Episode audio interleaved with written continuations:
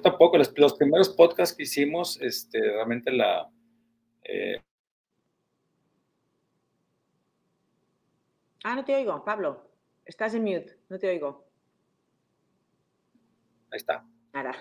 Algo, algo le cambiaron acá, ok. Sí, te digo que los primeros podcasts que hicimos los, los hicimos en, en, grabados aquí en mi oficina. Este, y luego con la pandemia pues ya no, no hubo manera, entonces se, se, se encontró esta plataforma y, y, y, pues bueno, ahora nos ha permitido pues platicar con gente de todo el mundo sin tener claro. que, Claro. que viajar. Entonces, bueno, son, son de los beneficios que nos está dejando aquí la, la pandemia. Que nos- Exacto, que al menos nos podemos comunicar con todo el mundo y hay mil plataformas hay y mil opciones que- para, para poder hacerlo, ¿no? para poder hacerlo. Entonces, Sí. bueno, esto es algo, algo padre que Siempre, nos está siempre, siempre, siempre hay algo positivo.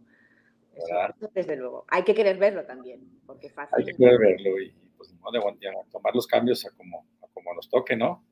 Exacto. Este, sí, tiempos, tiempos difíciles hubieron siempre, digo, pues guerras y cosas terribles, que entonces estos son, no es, no es nada comparado con eso, pero sí nos movieron.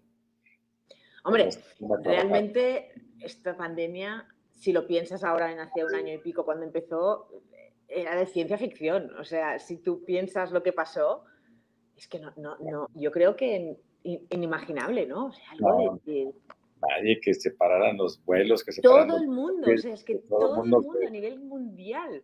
Sí, es que es el primer, primer evento que es realmente a nivel mundial, porque ni las guerras mundiales realmente afectaron a todo el mundo. No, O sea, no eran mundiales, exacto. no en, en Europa y en ciertas áreas, pero otros lugares les pasó de noche. Pero ahorita sí, nadie se salvó. Nadie se salvó. Nadie se salvó, entonces, pues de una forma u otra, todos nos, nos afectamos y, y, pues bueno, ¿verdad? Este, es, esa es la parte que está, está bien interesante. Como, y como siempre hay sectores que les va bien, ¿no? Siempre hay sectores. Sí, sí, sí, sí. Crisis sí, sí. les va mal a todos, siempre le va mal a la mayoría, pero hay otras áreas de. Tengo una conocida que trabaja en una empresa que hacen productos de la limpieza, o sea, productos Ah. desinfectantes, Claro, desbordados, o sea, no, no, no podían, es que no, no, no podían. Y claro, Claro. acabaron el año pasado con, con unos beneficios que no habían tenido en, en los últimos cinco años, o sea, Sí, sí. Así es. Así es. Pues bueno, siempre, siempre, hay, siempre hay ganadores en todo este rollo. Hay que, hay que acercarse a ellos, hay que. Ya, exacto, para que se te contagie, ¿no? que se pega algo, ¿no? Que se pegue, que se No el pegue. virus, no el virus. No, no, no, no, para nada, sino las, las buenas prácticas y las buenas vibras. Exacto, exacto, solamente eso. Muy bien, Estamos un minutito. Déjame decir un poquito agüita antes de empezar para Sí, no. sí, sí. Ahí vengo.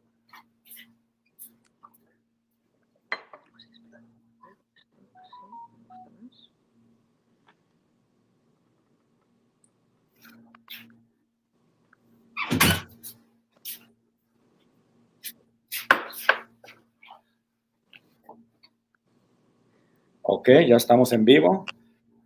Bueno, pues buenas tardes a todos. Bienvenidos al podcast del plástico, transmitiendo en vivo desde las oficinas de Privarsa en Monterrey, México, y enlazados eh, a Michigan, Troy, Michigan, creo que estás, Silvia. Correcto, correcto. Ok, con Silvia Navarra, directora de CUMSA este, USA. Pues, Silvia, muchas gracias, bienvenida por estar aquí y aceptar nuestra invitación a este el podcast del Un plástico. honor haber podido participar en el podcast del plástico y evidentemente compartir la, la- la experiencia con una empresa como vosotros, ¿no?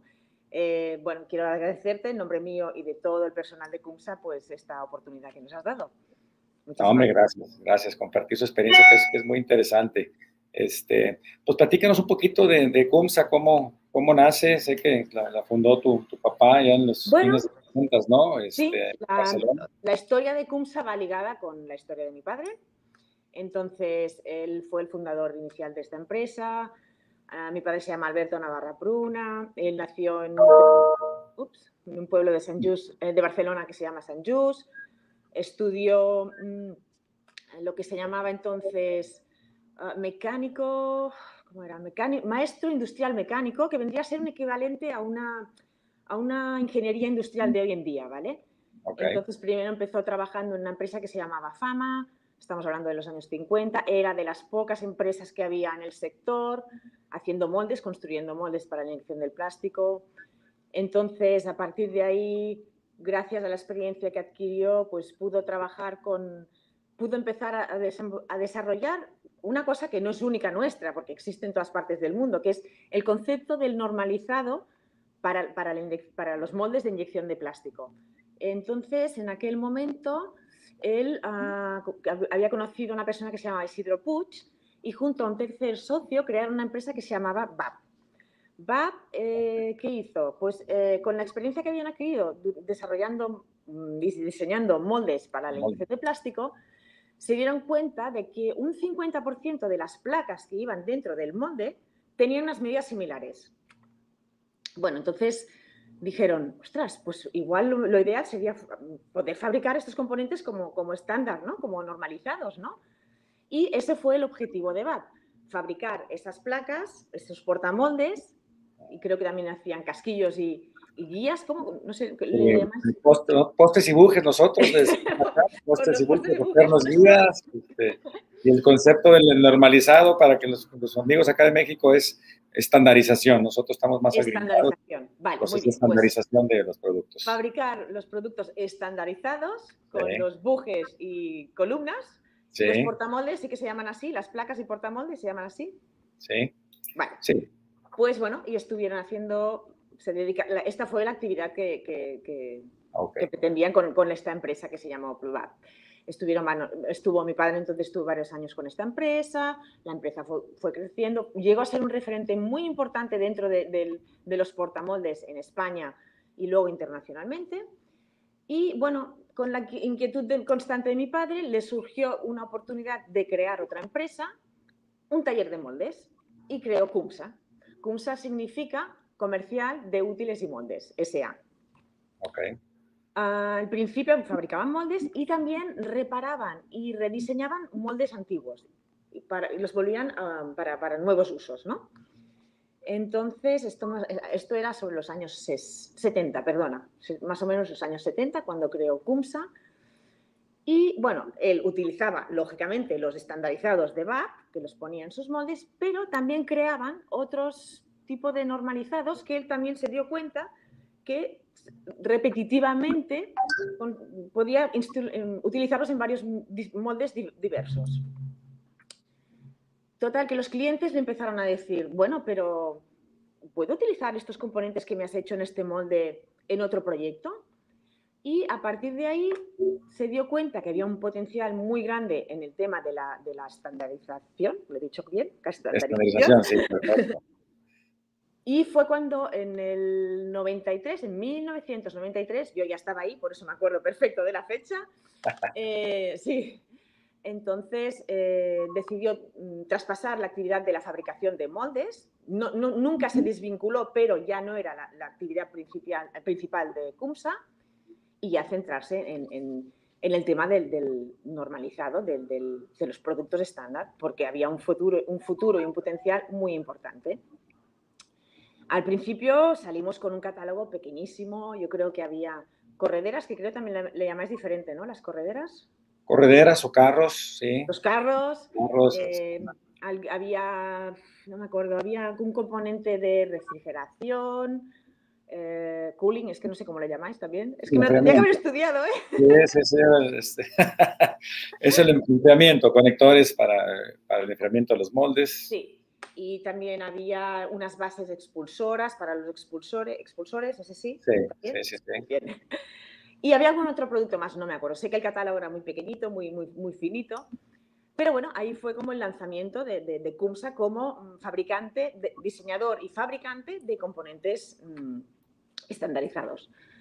Y luego, al cabo de unos años, llega, no, unos años no, al cabo de unos meses, porque fue bastante rápido, fue cuando llegarían los fechadores para la trazabilidad, para el control de la trazabilidad, y los patines para la, para la expulsión de negativos. Y estos dos productos fueron los que dieron impulso a CUMSA, un, un, diseñador y fabricante de estos componentes estandarizados. Y bueno, ¿qué más decir? Que hoy en día mm, seguimos, tenemos muchos componentes normalizados, el catálogo ya es más gordo, ya ofrece muchas más alternativas y opciones y intentamos que sean componentes siempre mm, diseñados con un gran nivel tecnológico que se, ajusten a la, exigencia técnica de, que requieren los moldes hoy en día, ¿no? Claro, de hecho, ustedes se diferencian porque muchos de sus mecanismos realmente son más sofisticados, no es, el, no es la refracción de molde normal, que es un botador, un buje, un candado. Exacto, porque son, son, mecanismos, son productos de ingeniería, no son productos de ingeniería, no son soluciones ya un poquito más, más avanzadas. Mi padre siempre decía que hay que no inventar lo que está inventado, o sea, ya existían portamoldes y bujes y otros productos, ¿no?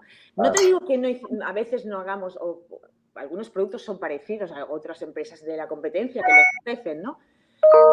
He intentado buscar ese más allá, ¿no? Ese, reto de ir más allá, ¿no? De, de, esto, a ver, este señor tiene este problema, vamos a ver si esto lo resolvemos. Nadie más, no, no que seamos ni mejores ni peores, pero sí que a veces es que, a ver, es como cualquier invento en esta vida, ¿no? Un invento es una cosa que lo inventó este señor porque aquel señor se dio cuenta de eso, pero igual estaba delante nuestro y no lo veíamos, ¿no? Pues vendría a ser un poco lo mismo que Cumsa con sus productos. Te viene un cliente, te dice, necesito algo para esto, y tú te lo miras, igual antes que nosotros han venido otras, otras empresas, otras personas, pero no han tenido esa capacidad, esa visión. Aquí le doy parte del mérito a mi padre, porque es un visionario, lo ha sido siempre, es como un pequeño Einstein, le llamamos el pequeño Einstein, ¿no?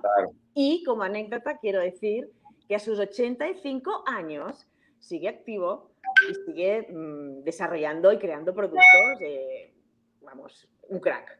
100% admiración. Qué pues padrísimo, me lo, me lo saludas mucho, me lo felicitas porque has, ha creado pues una una empresa este, muy, pues, muy útil, muy bonita. Ahorita hablamos un poquito del alcance que tiene, pero es una, pues platícanos un poco, ¿no? ¿Cómo llega a ser una, una empresa familiar a convertirse en una empresa global, ¿no? Porque ¿en cuántos países están ahora, ¿no? De hecho, pues tú estás en Estados Unidos desde hace cuánto tiempo. Este... Sí, yo creo que esto ha sido un poco la experiencia adquirida por mi padre, que él siempre estuvo conectado con el exterior desde sus inicios cuando ya estaba en fama Mm, siempre, siempre, a ver, España es un país, bueno, hay una población, creo que somos 40 o 42 millones, o igual, pero el mercado es limitado. O sea, bueno, entonces las, las, digamos que hay que buscar más, ¿no? No te puedes limitar y cerrar un solo mercado, ¿no? ok, por, naturaleza, ustedes tienen a, toda Europa muy cerquita, ¿no? Entonces, para, para ustedes es muy natural ser internacionales.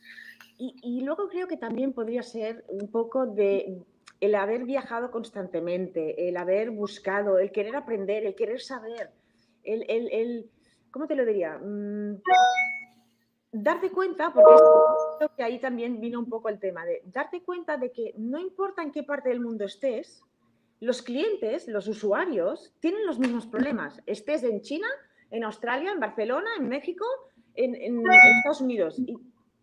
A ver, no, a veces son un poco diferentes, pero hay ahí una cosa común, una uniformidad, digamos, ¿no? Entonces, esto también fue decir, ostras, pues si estamos desarrollando este tipo de producto que puede ser un buen, una, ayuda a, los fabricantes de moldes, pues creo que lo interesante sería que todo el mundo tuviera acceso a esos productos, ¿no? Claro, pero esto, requiere mucho esfuerzo, sí, ¿no? Y requiere mucho esfuerzo de ustedes. Yo recuerdo, de hecho, bueno, aquí nos, nos manda a saludar Laura, tu hermana, que yo la conocí hace casi 30 años en Estados Unidos en los viajes que hacía a buscar distribuidores y pues no, había, no hay feria que no haya ido que no estén ustedes presentes, ¿no? Y esto obviamente pues es mucho esfuerzo de, de, todos ustedes, de la familia, porque realmente han estado... yo creo que... cómo, se combina esa parte de negocio familiar con, con hacerse internacionales, ¿no? creo que es algo único que han hecho ustedes que, que no es nada fácil porque pues ya están en la segunda generación y y posiblemente no sé si ya, ya, la tercera está tocando la puerta. Ya están ahí, están ahí detrás. están tocando la puerta.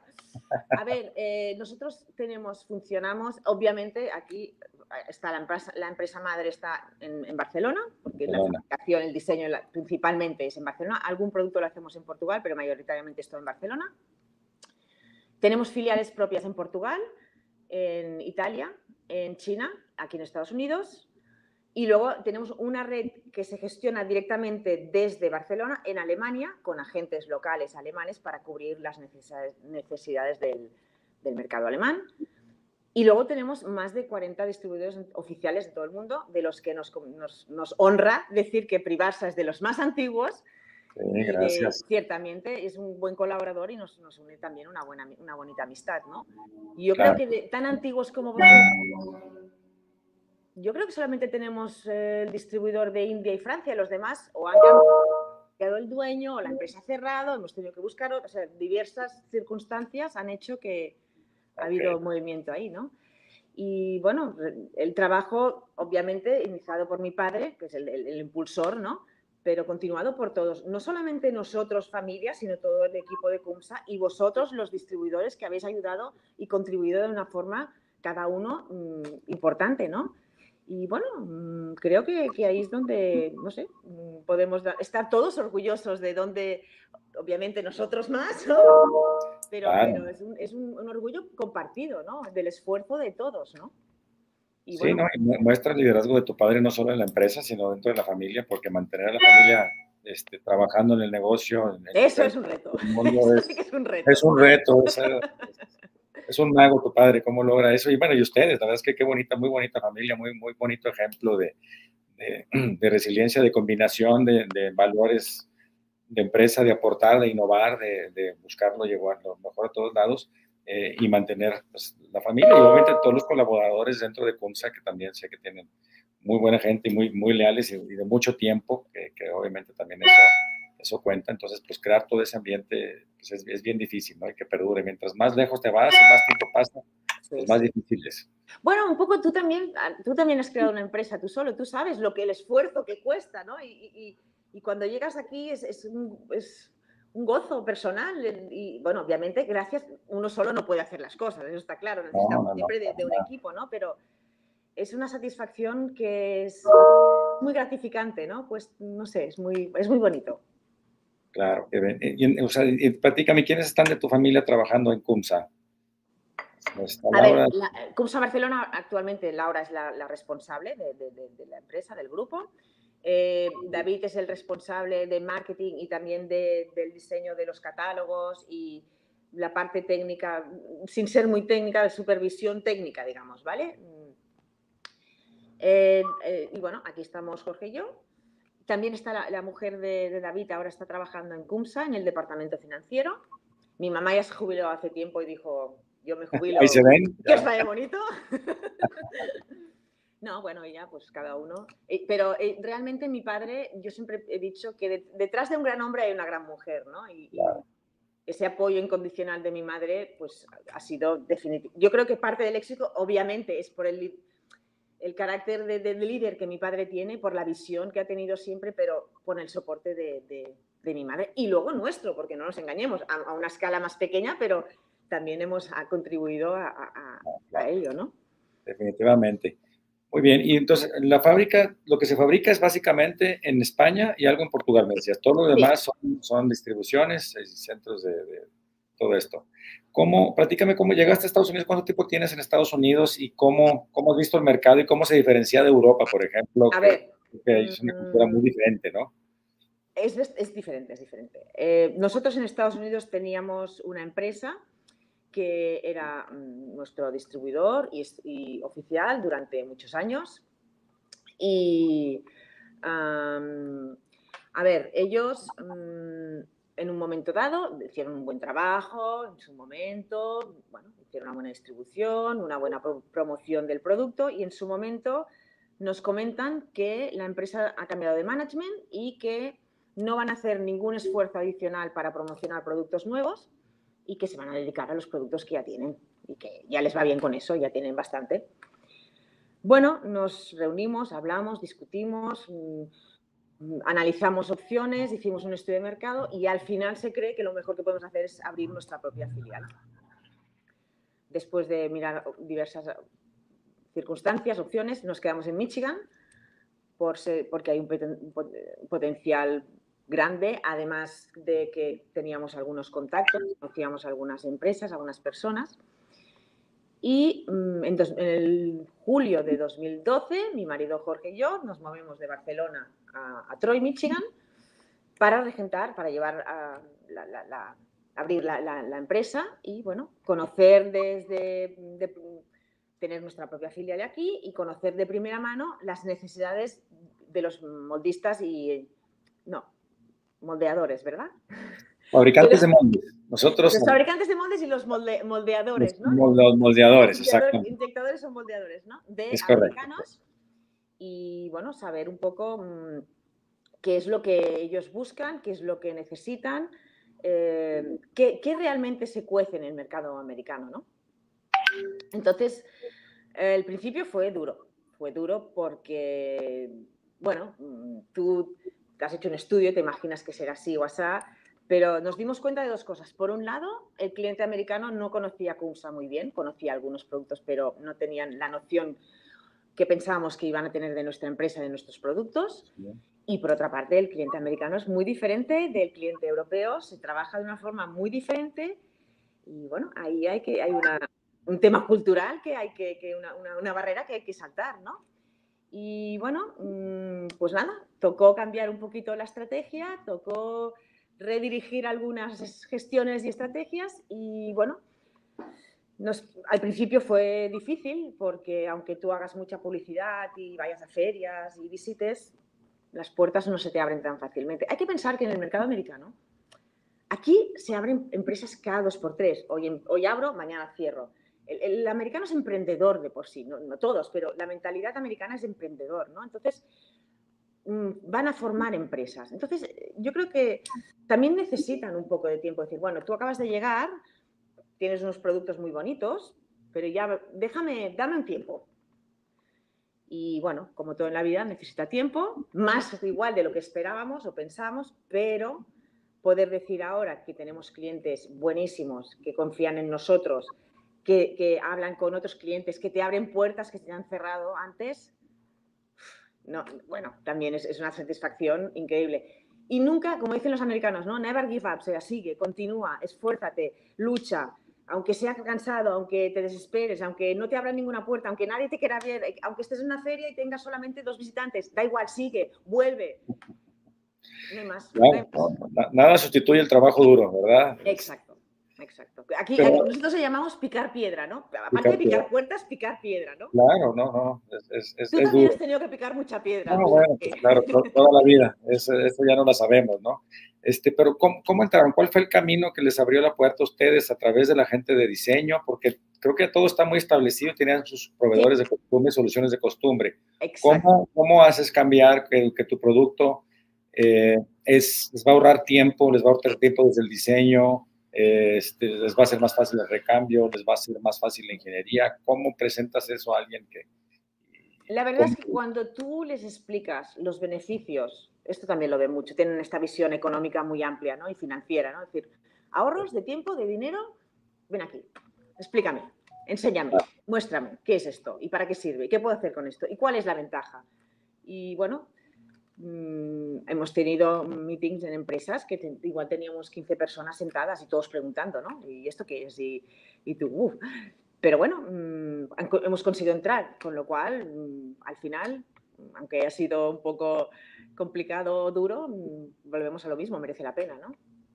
Claro, y una vez que entras y, haces buen servicio, pues ya te quedas, ya, te, ya se queda tu producto establecido. Esto es muy importante también decir que el cliente americano, todos los clientes son exigentes, pero el concepto de exigencia del servicio aquí yo creo que es diferente del resto de, ah. del mundo, pero al menos de Europa. Desde luego es diferente el concepto de Europa. Coincido completamente. ¿Verdad? Sí, no, coincido completamente. En, Europa creo que le dan más importancia a la, a la calidad, a la ingeniería, a esto, lo otro y el servicio, como que bueno, te lo entrego en ocho semanas no me sirven ocho semanas, ¿no? Y, el europeo es, pues así, es que así es y no hay manera. Y aparte me voy de vacaciones en agosto. Aquí no te puedes ir de vacaciones. Me voy del mes, lo cierro y ahí te ves, ¿no? Entonces, este, y en América, que bueno, nosotros acá en, México somos muy influenciados también por la cultura americana, es lo solucionalo ahorita y ya es rápido, lo quiero ahorita, no lo quiero mañana y aparte que tu producto tiene que ser de buena calidad y solucionarlo, lo quiero ahorita. Sí, lo quiero, no lo quiero ni mañana ni pasado, lo quiero ahorita, ¿no? Entonces, creo que hay un cambio de mentalidad con, con, la, con, la, mentalidad europea un poquito más tradicional, un poquito más pausada. Eh, eh, acá en, en, América es más pues, rápido, ¿no? El, dinero, el time is money y, tienes que... Tiempo, yo creo que una cosa que también, a ver, no digo que en Europa no pueda haber clientes así, pero están abiertos a conocer cosas nuevas. Hay una predisposición. Cuando ellos ya, ya saben que tú estás aquí, llevas tiempo aquí, y ya han oído hablar de ti, ya, ya, quieren saber qué estás haciendo tú. Y lo que decíamos antes, encima me va a ahorrar tiempo y dinero, ¿vale? hay un, o sea, hay una confianza que depositan inicialmente que para mí es diferente de otros sitios. No lo sé explicar bien, es, no sé, eh, tienen, están como más dispuestos a abrir la mente a cosas nuevas. No todos, porque te encuentras el típico moldista mm, de hace 50 años y que lo, me parece muy bien, pero yo, como en todas partes. Pero creo que esa cosa de emprendeduría que ellos tienen también les, les sirve para abrir la mente de cara a nuevos productos. Luego, si les funciona bien y si no, audios y no quiero saber nada más de ti, porque no se van a enfrentar ni se van a pelear, pero ya no te compro más. Así es. Y si les gusta, pues todo lo contrario, pues se continúan consumiendo y te recomiendan si hace falta y, sin ningún problema. ¿Y el, mercado de Canadá lo ves similar en ese sentido a, eh, a ver, Trabajamos mucho con Windsor, que está claro. Está Están aquí pegaditos, ¿no? Que es la, principal zona de fabricación de moldes de, Canadá, ¿no? Sí. Entonces, en Windsor sí que es bastante, aunque tengan ciertas diferencias, pero están, supongo un poco como lo que os pasa a vosotros, muy influenciados, ¿no? Por, el, por la manera de hacer del americano, ¿no? Tenemos también clientes en la zona de Quebec. Eso es otra historia. Nunca, mm, ciertamente, así como hemos visitado casi todos los talleres importantes en, Windsor, Quebec nunca hemos tenido la oportunidad de ir a visitar empresas, pero sí que en ferias nos han venido clientes, ¿vale? La mentalidad es un poco diferente, no te sabría explicar, es diferente. No, la influencia americana queda como que están ahí en, la costa este, arriba de todo, no les viene tan, no les queda tan, tan de cerca, ¿no? Y también, porque claro, aquí en Michigan ha sido están los the Big Three, ¿no? Están las tres compañías de, automoción muy importantes que han hecho lo imposible para quedarse en Michigan, que han dicho no hagáis esto y no hagáis esto porque si no nos vamos y que esto trae pues mucha influencia técnica y, de forma de trabajar y, a todos los niveles, creo yo, ¿no? Ok, ¿ves, ves tú alguna tendencia de, que haya más o menos fabricantes de moldes en, Estados Unidos? Eh, se habla mucho de, que ya los, los jóvenes... Eh, no quieren entrar a los talleres de moldes, no todos quieren hacer un app y hacerse ricos. Eh, ¿Cómo está esta parte de, si, se están renovando? Ahí, está creciendo los talleres de moldes en Estados Unidos y Canadá, que prácticamente es una misma región, o ya se ve una, una transición, una salida? A ver, tú conoces la revista Mold Making Magazine, ¿verdad? Sí. Ellos han, han hecho una cosa que se llama 30 Under 30. Hacen como un concurso de, que serían los, los 30, que son más jóvenes de 30 años, ¿vale? Sí. Entonces hicieron, no sé exactamente cómo funcionaba el, concurso, no me, bueno, concurso, como nominar a gente de menos de 30 años que está ya mm, trabajando en el sector del molde y, del plástico y bueno, hicieron como una presentación de 30 jóvenes americanos eh, por todo el territorio americano y cada uno explicaba su por qué entró en el, en el molde de los, en el, sector de los moldes. plástico, ¿no? El molde. Entonces, eh, yo creo que esto fue un poco, tuve la ocasión hace tiempo de hablar con Cristina Fuches, que es una de las responsables de la revista, y decir, pues fomentar que los jóvenes quieran involucrarse en este sector, porque sí que les cuesta, es lo que tú dices. Hoy en día se van todos a San Francisco eh, a crear apps, ¿no? O, hacerse ricos con Instagram o con TikTok o cualquier chorrada de estas. Bueno, chorrada, que ver, al final todo tiene su mérito, ¿no? Em, y bueno, mm, en, por ejemplo, en Canadá nos comentaron que en la zona de Windsor, no sé si exactamente ahí, pero por la zona, ellos hicieron también, crearon una escuela, crearon una escuela para formar a la gente joven. Y eso también sé que lo están haciendo en algunas partes aquí en Estados Unidos. Se quejan que falta gente, falta gente y es, un poco problemático. Pero bueno, hay esperanza. Lo que decían es que hay esperanza, lo que pretendían con el 30 under 30 era esto, es decir, hay esperanza, hay gente que quiere hacer, eh, hay gente que quiere trabajar en este sector. Eh, no es solo fabricar el molde, no solo el operario que está fabricando el molde o produciendo la, la pieza de plástico, sino que hay mucho más, es mucho más amplio, ¿no? Hay mucho más oportunidades de lo que ellos ven, ¿no? Que, y cuesta, yo no sé cómo está el tema en, México, pero aquí les cuesta un poco. Están buscando alternativas, ¿no? Y... Sí, pero ¿has, visto un cambio? En, o sea, de los 10 años que tienes, o casi 10 años que tiene Estados Unidos, el, mercado de fabricación de moldes está igual, ha subido un poco, ha bajado un poco. Ha habido tantas fluctuaciones y tantos cambios. Es, es difícil, ¿verdad? Con tantas hemos tenido muchas crisis últimamente. Es que ha habido muchas cosas, claro. Cuando nosotros llegamos aquí se estaban recuperando de la crisis del 2008.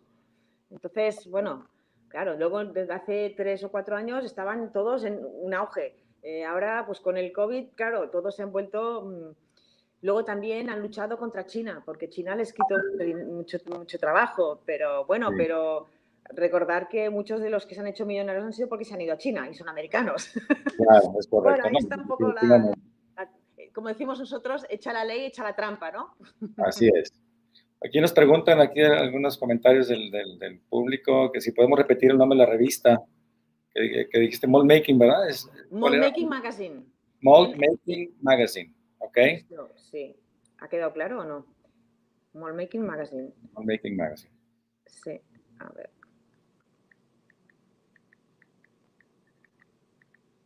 Que no, me, que no lo diga mal. Sí, Mall Making Magazine. Muy bien, sí, es una de tantas revistas que hay, que, que, es importante un referente en Estados Unidos. Otro comentario es eh, innovación versus lo común, empresas que prefieren lo común por lo más básico, por el costo principalmente cómo cambiar su punto de vista.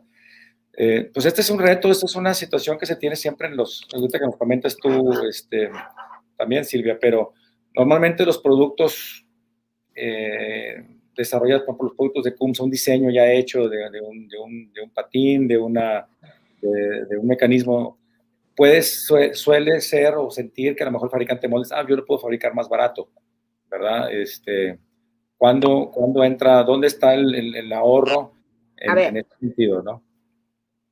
Yo diría que hay tres, podríamos definir que hay tres ventajas principales en un componente estandarizado, que sería agilizan el diseño del molde, porque lo coges online, te lo colocas en tu, en tu diseño y ya no tienes que preocuparte de nada más. Funciona o no funciona, that's it. Eh, simplifican el, la fabricación del molde porque tú adquieres y compras los productos que ya existen, tienes un catálogo con las medidas, las referencias, los materiales, etcétera, etcétera. Y obviamente rebajan los costos porque esto lo adquieres y es mucho más rápido. No tienes tú que coger a un operario, pagar las horas del operario, coger el material de nuevo, comprar el material nuevo, hacer la figura, la pieza Obviamente hay piezas que son únicas y hay que customizarlas y, ser individuales y no hay componente válido que pueda hacerlo, porque pasa también. por, suerte por desgracia no tenemos solución a todo, ¿no? ni nosotros ni, las empresas de la competencia. Pero volvemos un poco a lo que, lo que, siempre, lo que he dicho antes, no inventar lo que está inventado. Es perder el tiempo, es, es mm, no, yo no quiero beber en, taza porque a mí me va mejor me voy a hacer yo solo una taza. Es que el tiempo que pierdes haciendo la taza, ya te has tomado cinco cafés. No sé, es... Claro, no, es, yo les digo mucho a los, clientes, es zapatero tus zapatos, ¿no? Y, más ahorita que hay quizás poco escasez de gente especializada, el usar componentes eh, estandarizados y ya probados, en el caso de ustedes, por ejemplo, como dices, desde el diseño, ya no tienes que diseñar, el diseño simplemente lo tomas. Número dos, la pieza ya está probada de que funciona. A lo mejor tú te vas a inventar algo y no sabes si el material que le pusiste acá ya está probada. Y ya cuando necesitas ¿qué haces? Exacto, ¿no?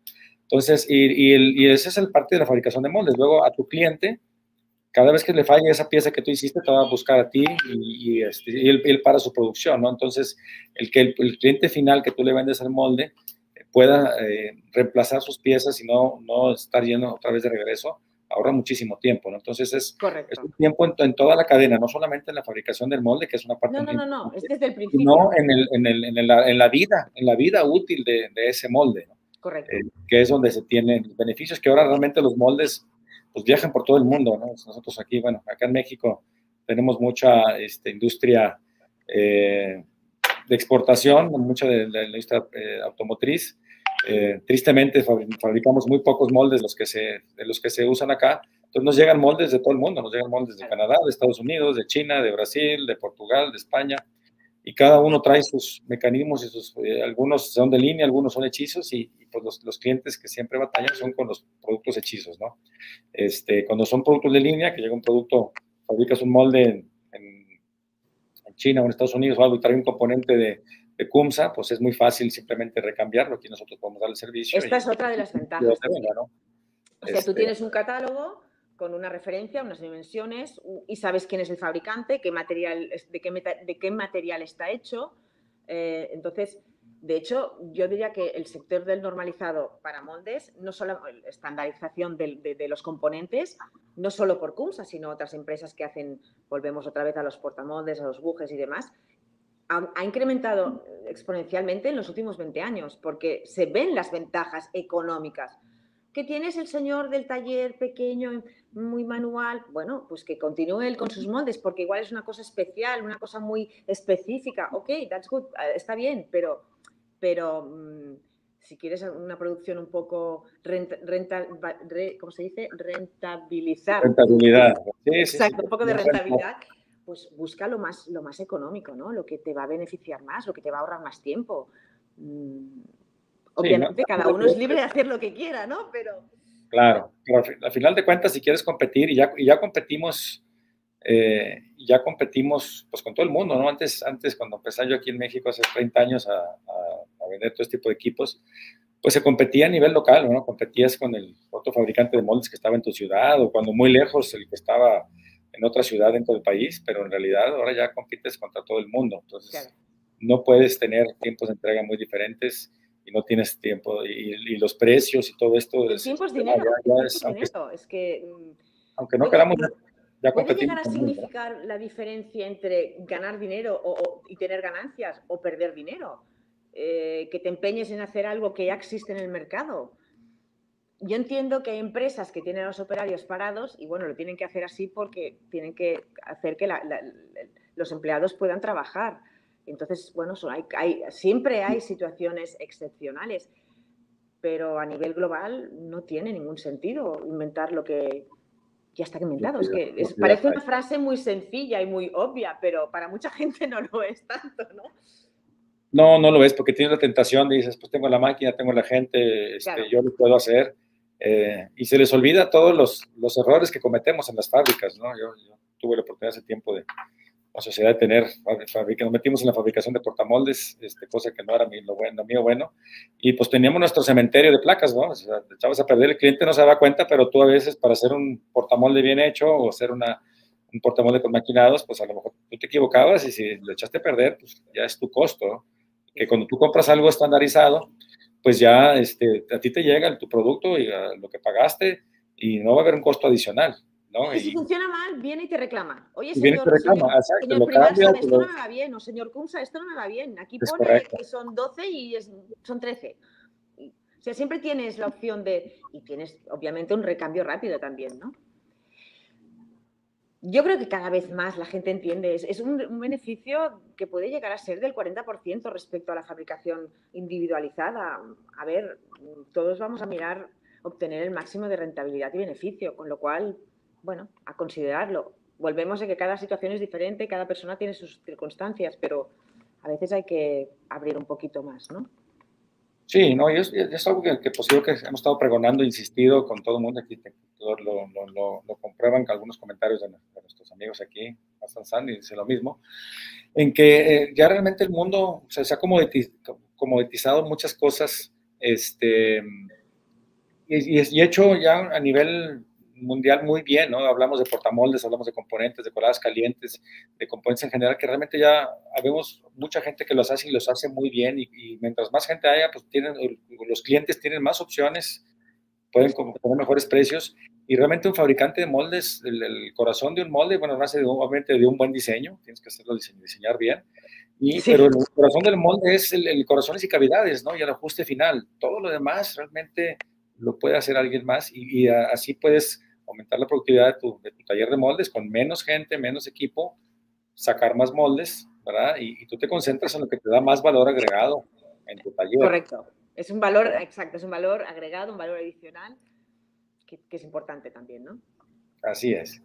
Este, explícanos un poquito de experiencia de CUMSA en Asia, porque creo que ahí también es, ahí es un tema importante donde yo, yo sé que han tenido y siguen teniendo problemas con las, con las copias, ¿no? Que, que, las copias hasta, hasta el empaque y todo se los, los copian. y a veces este, llegan productos y, o dicen, es que en China me costó mucho más barato, un mecanismo tal o cual. Este, ¿cómo, ¿Cómo lo han hecho ustedes para luchar contra esta parte? Es muy difícil. Primero de todo, decir que cuando nosotros decimos que tenemos CUMSA China y CUMSA Hong Kong, no es para producir, es para vender. Nunca hemos producido en China nosotros. Esto es que cuando lo he dicho antes me he olvidado de comentarlo. Sí. Eh, porque a veces la gente dice, ah, CUMSA China, entonces produces ahí. No. Se valoró en su día, pero la posibilidad de no poder controlar la producción, que hoy en día existen muchas nuevas maneras, ¿eh? porque sabemos de empresas que están fabricando en China y hay unos controles impresionantes, impresionantes, o sea, es muy difícil que te puedan copiar. Pero para ellos la copia es un orgullo, entonces esto es muy sorprendente, ¿no? Para nosotros, decir, bueno, ya, pero es que me estás fastidiando, o sea, muy bien, estás orgullosísimo de copiarme, ¿no? Pero es que estás fastidiando a mi empresa, ¿no? Nos estás poniendo, tirando piedras sobre nosotros mismos. ¿Cómo lo hacemos? A ver, es muy en, en China es muy difícil porque es un gasto de tiempo, de energía y de dinero que no te lleva a ninguna parte. Eh, recuerdo en el 2019, en la CAD del 2019, que había una, uno de los stands que tenía una copia de, del doble rack, ¿sabes? El, el, lifter. Sí.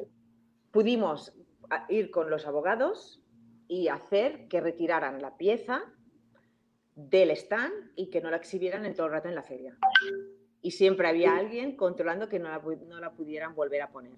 Porque si la hubieran vuelto a poner, les caía una, una, una, multa, ¿no? ¿Una multa le llamáis vosotros también? una penalización, ¿no? O sea, y tenían que pagar porque estaban exigiendo algo que no era un producto original suyo. Esto lo podemos hacer. Si vamos a otra feria y nos pasa lo mismo, esta, esta acción la podemos hacer y podemos controlar que al menos en esa feria ese exhibitor este, bueno, eh, no pueda... Expositor. Expositor.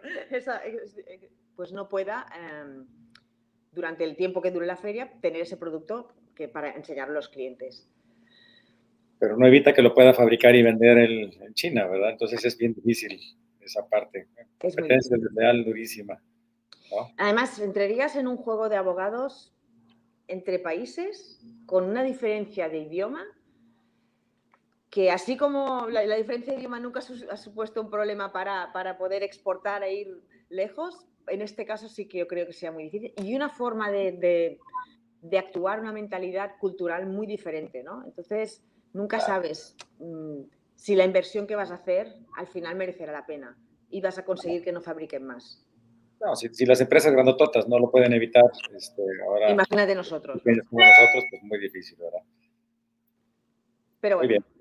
Pero ahí a los clientes es decir, bueno, si compras algo chino muy barato, un producto Kumsa que te venden en China muy barato, pues lo más seguro es que no sea Kumsa y, podrá parecer y podrá verse muy, similar, pero a la hora de operar, pues te va a dar un rendimiento completamente diferente, ¿no? Entonces, Tuvimos una situación, le llamaremos curiosa, eh, con un contacto que teníamos eh, en Ford, la empresa Ford de automóvil, que, lo conocíamos de, ferias y de haber reunidos con él para varios proyectos. Luego, lo que pasa es que con estas empresas grandes cuesta bastante poder continuar, pero bueno, estuvimos haciendo un proyecto juntos y bueno, y un día ya habíamos acabado el proyecto anterior y se pone en contacto con nosotros y me dice, oye, tengo un molde vuestro, no, tengo un molde con un producto vuestro que no me funciona. Ah, muy bien, envíame las fotos, dime dónde está el molde. Estaba aquí en Michigan el molde. Vale, dime dónde está y pues vamos a verlo. No, no, no, no podéis venir, pero mm, te envío las fotos del producto.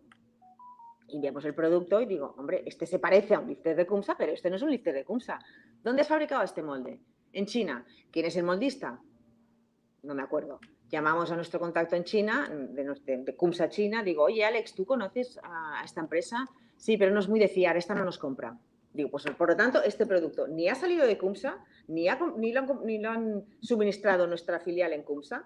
Este producto no es nuestro. No me reclames nada porque yo, yo lo que te ofrezco es mi producto original, que es este, y que es un poco diferente. Si lo quieres, te lo vendo. Pero si no... No, sé cómo acaba el tema, porque nunca nos dijo nada más. Ah, muchas gracias por toda la información. Si ahora que lo veo tienes razón. Eh, bueno, si tú señor Ford, te vas a China a construir moldes baratos y luego los traes aquí para producir y te salen rana, no me busques a mí como, porque lo que estás haciendo es que nuestro nombre mm, le estás quitando la reputación a un nombre que nos hemos, que entre todos hemos conseguido estar donde estamos por el gran esfuerzo que hay detrás y siempre buscando una calidad y siempre buscando una, una parte técnica que tenga sentido. Pero bueno, ellos también son los grandes, ¿no? Entonces ellos están acostumbrados a que yo tengo un problema, tú me lo solucionas. Ya, si es mi problema, te, aseguro que hago lo que sea, el, pino. me subo al Everest, pero es que no es mi producto, o sea, yo no te puedo hacer nada. Si, si tú no controlas los fabricantes que hacen tus moldes en China, aquí no podemos ayudarte. Estos señores, le, dimos la información de, de Kumsa China. Tú si quieres Kumsa, has de contactar con estos señores. Si compras en otro sitio, ahí no podemos responder. nada. Claro. yo les digo también a Carlos, muchos moldes se fabrican en China y, se quejan de, de la calidad. Es que les digo es que para comprar moldes tienes tú también, tú eres el cliente, tú tienes que exigir qué tipo de molde. Y en China te pueden hacer moldes desde que no sirven para nada hasta moldes de excelente calidad que pueden competir con Europa y Estados Unidos, pero no te va a costar lo mismo que, que, que estabas pensando. Y si quieres que te pongan componentes originales, pues tú tienes que este, asegurar fuentes y, tener un taller que realmente sepa, porque si no lo especificas, este, te van a poner copias, porque tienen copias absolutamente de todo, ¿eh? o sea, es impresionante, eh, pero pues luego viene la calidad. Entonces, si ya quieres meterle componentes originales, todo, ya la diferencia de precio con fabricarlo en América ya, pues, ya no es tanta. Pero, pero bueno, eso siempre es un y, algunas copias les funcionan bien, ¿eh? pero bueno, como dicen aquí, good for you, ¿no? Que bien para ti, ¿no? Pero bueno. Sí. Luego, si hay problemas, no vengas a, a reclamar. Sí, con la norma de funcionamiento y cosas así, normalmente siempre, con, arrancas con materiales más baratos y sin tratamiento, normalmente no te van a dar un rendimiento, ¿no? Pero bueno, esto alguien puede tener la suerte que sí le, salió bien al chinito y bueno, pero pues es una, una, una en un millón. Este, nos hacen un par de comentarios, nos preguntan que los tiempos de entrega de, de, de los componentes. Es importante, bueno, yo sé que se fabrican en España, eh, ¿tú tienes stock en Estados Unidos? Yo tengo esto en Estados Unidos de algunos nosotros, Normalmente, para que nosotros que estamos aquí en México, antes traíamos todo de España, desde que está ahora Silvia, eh, pues estando en Estados Unidos, mismo uso horario, la, la cercanía, eh, los tiempos de entrega han bajado, pero si quieres tú comentar, ¿qué tanto esos productos los tienen para entrega inmediata en España, en, en Estados Unidos? ¿Y cuáles tendrían que fabricarse y qué tiempos? ¿Estamos hablando de México o estamos hablando de Estados Unidos? Este, vamos a hablar de, vamos a hablar de en general, o sea, CUMSA, está, España, eh, tiene todos los productos en stock, luego cuando, cada cuando llegan a Estados Unidos y luego, bueno, de ahí nosotros llegar a México. A ver, nosotros, eh, a ver, nosotros tenemos un stock aquí local de aquellos productos que son más populares dentro del mercado americano, canadiense y también muchas veces lo que vosotros Privarsa nos pide, ¿no? Eh, pero ¿qué pasa? Depende del producto que sea, eh, conseguimos eh, hacer un sistema en el que desde Barcelona se puede enviar, por ejemplo, cuando nos pedís desde vuestra fábrica, pues desde vuestra localización en Texas, se puede enviar desde España directamente a Texas, con lo cual es mucho más rápido porque tardan dos, tres días facturando a CUMSA. O sea, la facturación siempre será a cargo de CUMSA Estados Unidos. Y hay un, un sistema de envío muy bien organizado para agilizar este trámite, ¿no? Tenemos un cliente, nos pasó una vez con un cliente, el molde hecho en Canadá, producción, planta de producción en México, ¿y cómo lo hacemos? claro, entonces, eh, por suerte, mm, pudimos encontrar la manera a través, no me acuerdo quién era de Privasa, Ana tal vez, Nancy, no me acuerdo, la persona que, se, que nos haga las, los pedidos, perdona, si me estás oyendo, perdóname, que no me acuerdo de tu nombre. Eh, de forma que CUMSA Barcelona lo pudo enviar directamente al cliente vuestro en, México, en la planta de producción. Luego ya facturamos todo lo que teníamos que facturar, ya nos arreglamos entre nosotros, entre Pivarsa y CUMSA, Estados Unidos, para facturarlo, pero de esta manera conseguimos ganar un poquito de tiempo. Cuando hay fronteras por en medio, no puedes garantizar nada. Tú puedes decir, sí, en dos días, pero si se te queda el paquete parado en aduanas como nos pasa a veces, con, ahora ha habido unas lluvias horrorosas en, en, en, Alemania, nos enviaban paquetes que normalmente nos llegan dos días, nos han tardado una semana, porque han tenido, ha sido muy, muy terrible lo que ha pasado en Alemania. Entonces, bueno, se para todo, ¿no? Afecta a todo, se para todo. Eh, o aquí, por ejemplo, con los fuegos que han habido aquí en Estados Unidos, a veces vas a enviar a un cliente, envías un material a un cliente que te dice que es urgente, pero está afectado por la zona de los fuegos y no le puedes servir. O cuando hay los huracanes en el sur, pues todos, eh, hay cosas que pasan de tu control, ¿no? Normalmente, pues bueno, a ver, eh, yo no sé cómo lo tenéis montado en, México, pero estoy segura que los materiales que tenéis en stock los podéis, siempre puedes hacer un next day, ¿no? Un día siguiente, ¿no? sí, Igual que podemos hacer nosotros aquí en Estados Unidos, porque no hay fronteras.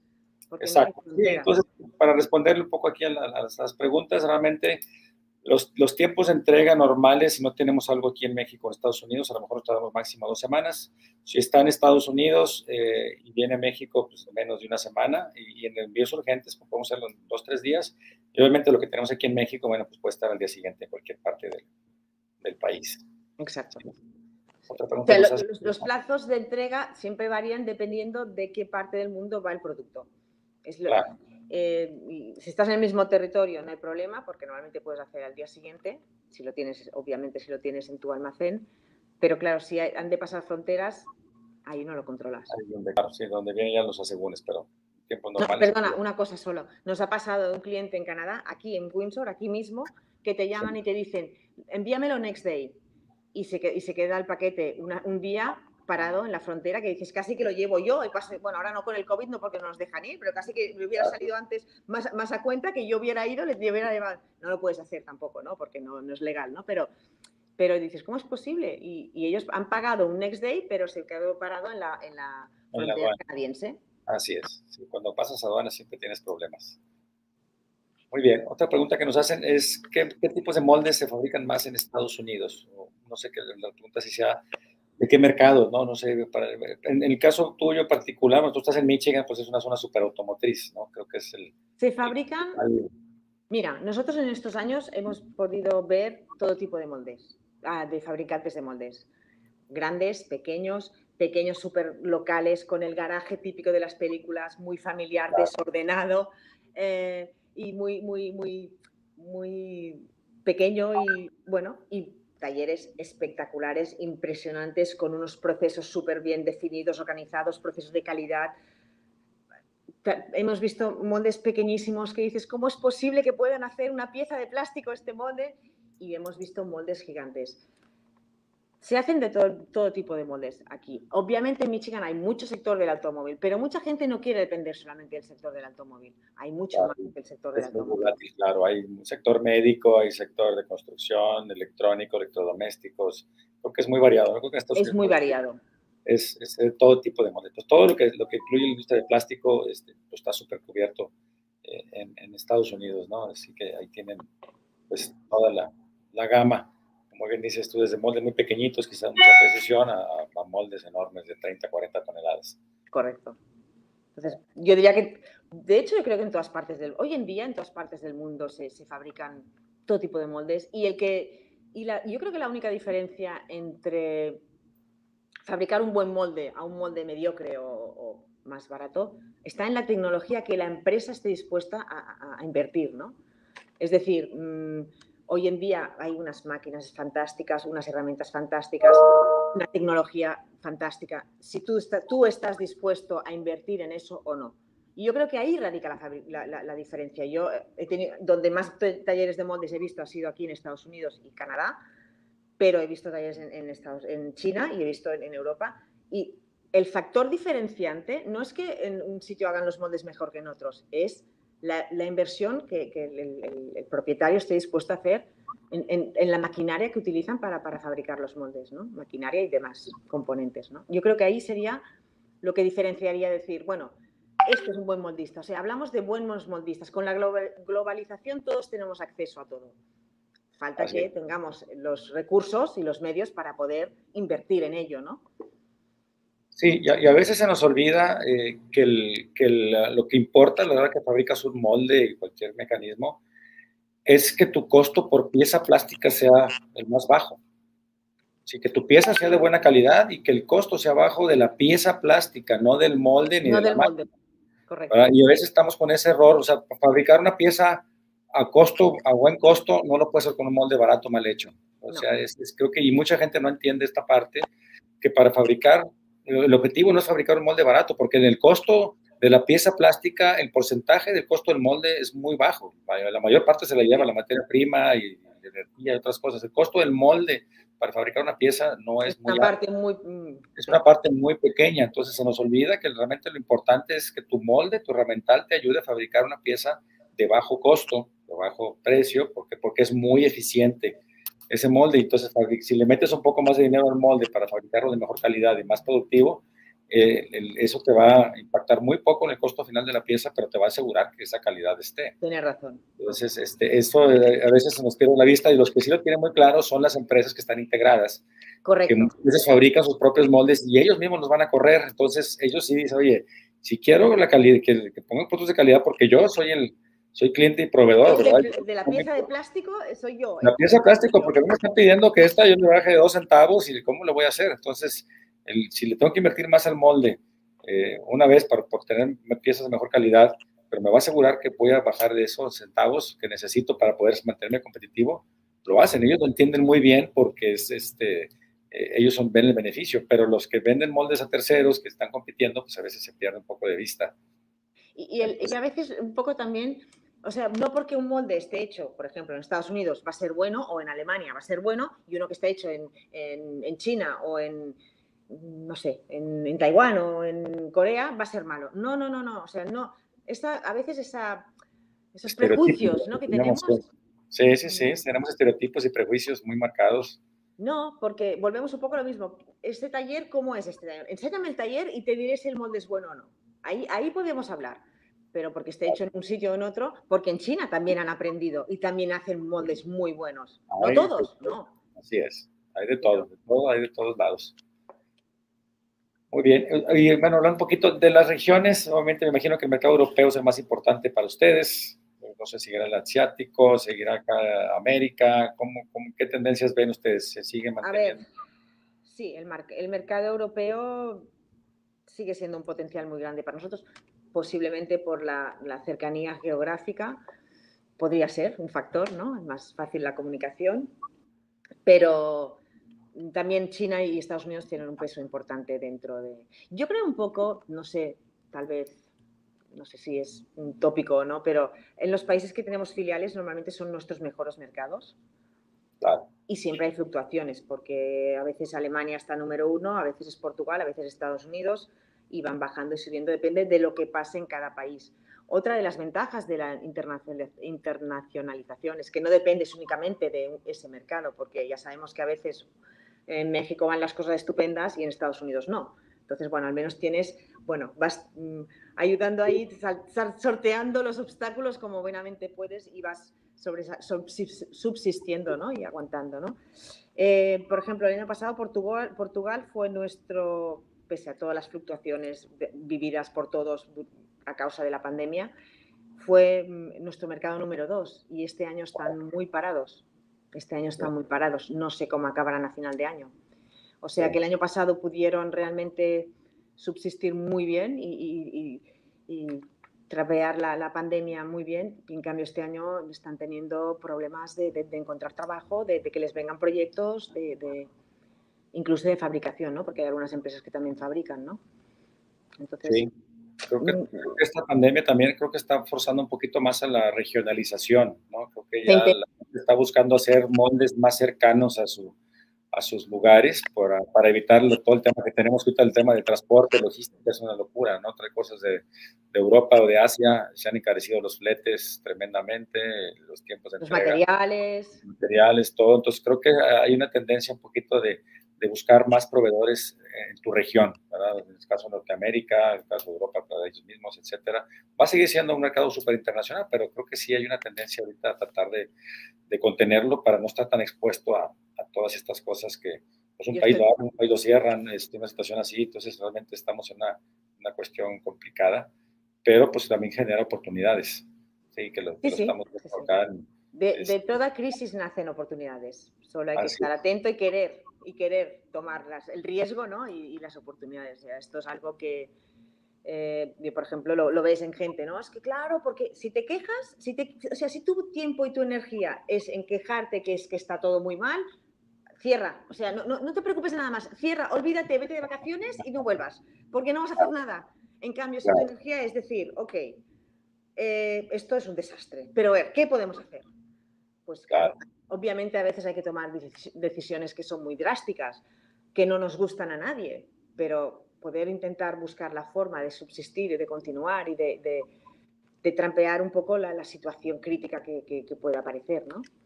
Claro, y como platicamos un poquito antes de entrar a la, conversación, hay mercados que han explotado muchísimo, todos los que hacen ahorita eh, envases para todo el gel todo este tipo de cosas, cuestiones médicas, todo eso, ahí hay un boom, ¿no?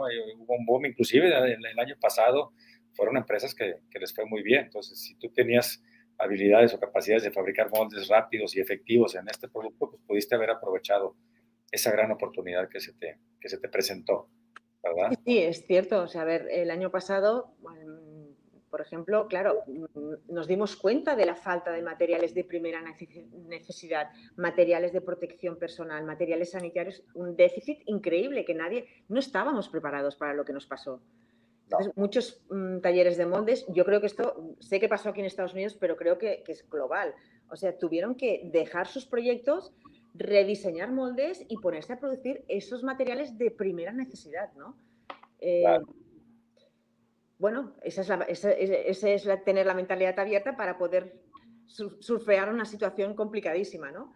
Y, por ejemplo, los, los productos de un solo uso que se estaba intentando restringir porque no son beneficiosos para el medio ambiente, de repente en aquel momento tuvieron que volver a reactivarlo porque es que era lo único que podían hacer, sobre todo en el sector médico ¿no? y farmacéutico.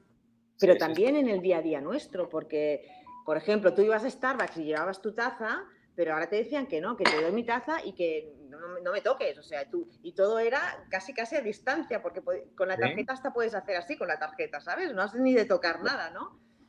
esto a nivel comercial nuestro, del día a día nuestro, pero a, otros niveles médicos y farmacéuticos y de laboratorios, pues volvió otra vez. Que bueno, no sé qué pasará con esto, habrá que volver a frenarlo cuando sea viable, pero, pero bueno, sí, sí, se, tomar, se retomaron cosas que antes estaban ya casi un poco intentando sacarlas del mercado, pero... Claro. Muy bien. ¿Y cuál, es la visión de CUMSA para el futuro? ¿Cómo lo ven ustedes? ¿En, qué, mercados, qué productos van a, piensan desarrollar? ¿Qué, qué, pues, nos puedes platicar de lo que ustedes prevén para, para el resto del año? Y yo, yo quiero una bola mágica y te respondo. a ver, em, los expertos hablan de que este año ya va a empezar a haber una recuperación económica, ¿no? Dicen que, que volverá todo un poco a la normalidad que al final, ¿qué es lo que es normal también? ¿no? ¿Qué es normal? es. normal esto? ¿Es normal lo de antes? ¿O es normal la pandemia? No sé. Es todo muy, muy subjetivo y subgeneris, ¿no? Pero mm, nosotros en CUMSA, mm, como CUMSA USA, surfeamos la situación el año pasado con muchas fluctuaciones.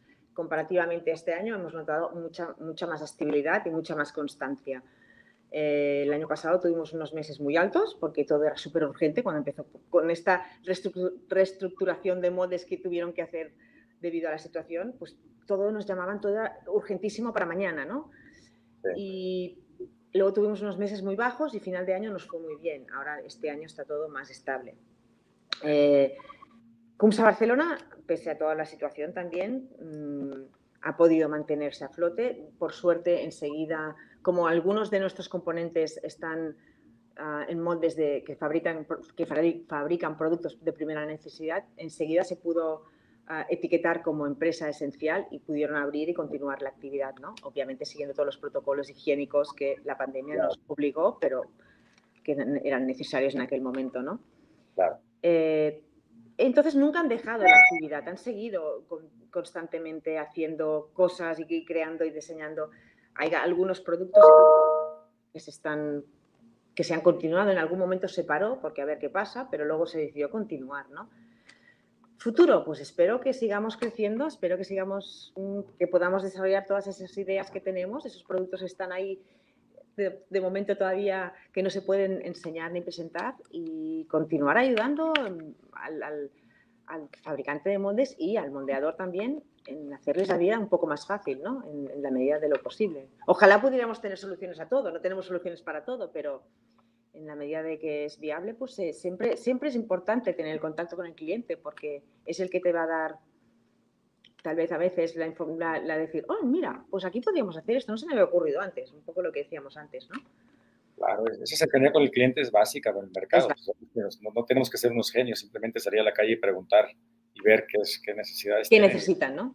Y ver cómo lo podemos hacer con la experiencia, con, con todo el equipo que tienen ustedes de desarrollo, de todo esto, cosas que sean viables y que sean, este, eh, pues que lo ayuden, como dicen, todo lo que hagamos tiene que ayudar al cliente a reducirle tiempo y dinero, ¿no? Y creo que esa ha sido la, hacer la vida más fácil y, si seguimos con esa tónica, creo que pues, seguiremos, seguiremos eh, por buen camino y, por un buen tiempo, ¿no? Este, ¿Algún mensaje final que le quieras comentar aquí a nuestros, nuestros amigos, clientes de México y Latinoamérica? Bueno, que, que uséis CUMSA, productos CUMSA. No. A ver, bueno, mm, realmente podéis contar con Privarsa, con, es una empresa muy íntegra, muy, muy, muy firme, una empresa que lleva muchos años, que conoce muy bien el molde y creo que eh, ellos os pueden ayudar. Siempre estamos en Estados Unidos para a veces cuestiones más técnicas, os podemos ayudar también, hablamos español. Sí, una gran ventaja. a veces el idioma es un, problema. En el mismo idioma podemos ayudarnos, claro. Y, pero bueno, que, pienso que es un, es un buen colaborador. Lo por eso seguimos juntos, ¿no? Porque las cosas, si funcionan, continúan juntas, si no, es cuando se dejan, ¿no? ¿Qué más decir? Bueno, pues... Eh, ¿Qué vendrá luego? No lo sabemos. Capacidad de adaptarse a las situaciones, de, darle la vuelta, de no, de a ver, ¿qué es la situación? Vamos a ver qué podemos hacer y adaptarnos y ser más flexibles, que a veces nos olvidamos un poco de, eso. Y, ver oportunidades en cualquier momento, porque a veces las tenemos delante de las narices y no las vemos, ¿no? Dejar un poco los móviles, que estamos demasiado enganchados, ¿eh? Dejar un poco la tecnología y, centrar, y abrir más los ojos y la mente yo creo. Claro, que ahorita en México, cuando menos estamos viviendo un momento importante donde ya se le dio importancia a la, a la fabricación de moldes, ha dado un impulso importante. Estamos trabajando mucho en la asociatividad, que, el mexicano batallamos mucho para trabajar juntos y creo que ya hay muchos esfuerzos que se están haciendo, nos estamos acercando. y creo que es un buen avance. Creo que el futuro de fabricación de moldes para los que eh, se quieran meter en esto, los que estamos, tenemos que trabajar más de la mano, no dejar de ser islas, creo que tenemos que trabajar más juntos, cómo nos podemos ayudar unos a otros. Hay muchas cosas que ya están hechas, listas, diseñadas, no tenemos que andar pensando, usemos los recursos que hay, o sea, pues este, este medio, aunque tú estés en, en Estados Unidos, como estés en España, digo, cualquier duda, cualquier cosa de asesoría, la podemos resolver muy fácil y podemos ayudar a hacer moldes cada vez mejor hechos, más complejos, de mejor calidad en México y evitar que, tanto trabajo se vaya afuera, ¿no? Creo que ese es el, Exacto. el mensaje que yo les, les pudiera compartir, que estamos aquí para, para ayudarlos a como industria poder crecer. Tenemos, afortunadamente, tenemos un potencial de mercado enorme. Es un mercado muy bueno y hay mucho trabajo todavía para hacer. Así es, pero tenemos que mejorar mucho nosotros todos como, como proveedores, hacernos más eficientes, más rápidos, estar más informados tecnológicamente, técnicamente. Y la información la tenemos ahí, es simplemente de, de, pues, buscar ayuda y hacer conexión entre nosotros eh, y nos beneficiaremos mucho. Entonces podemos aprovechar esta, esta oportunidad. Pues muchísimas gracias, Silvia. Pues fue un placer, como siempre, estar contigo. ¿eh? Les, saludo mucho. haya servido de ayuda a alguien esta conversación que hemos tenido. Pues, Ah, esperemos que sí, si no, cuando menos tú y yo nos divertimos, bastante como quiera, ¿verdad? Exacto. Siempre un placer, ¿verdad? Claro, claro. Pues me saludas mucho a, a, todo, a tu papá, a Laura, a toda la familia, a Jorge. De tu parte. Muy bien, les, agradecemos por tantos años de, apoyo y, pues que seguimos trabajando fuerte. Eh, Definitivamente un placer siempre compartir con vosotros eh, y bueno, seguimos juntos, que eso es importante, ¿no? Así es, aquí estamos y seguiremos aquí estamos. apoyándonos mutuamente. Bonita tarde a todos los amigos que nos acompañaron. Muchísimas gracias por estar aquí. Nos vemos en el próximo podcast del plástico. Buenas tardes. Hasta luego. Bye bye.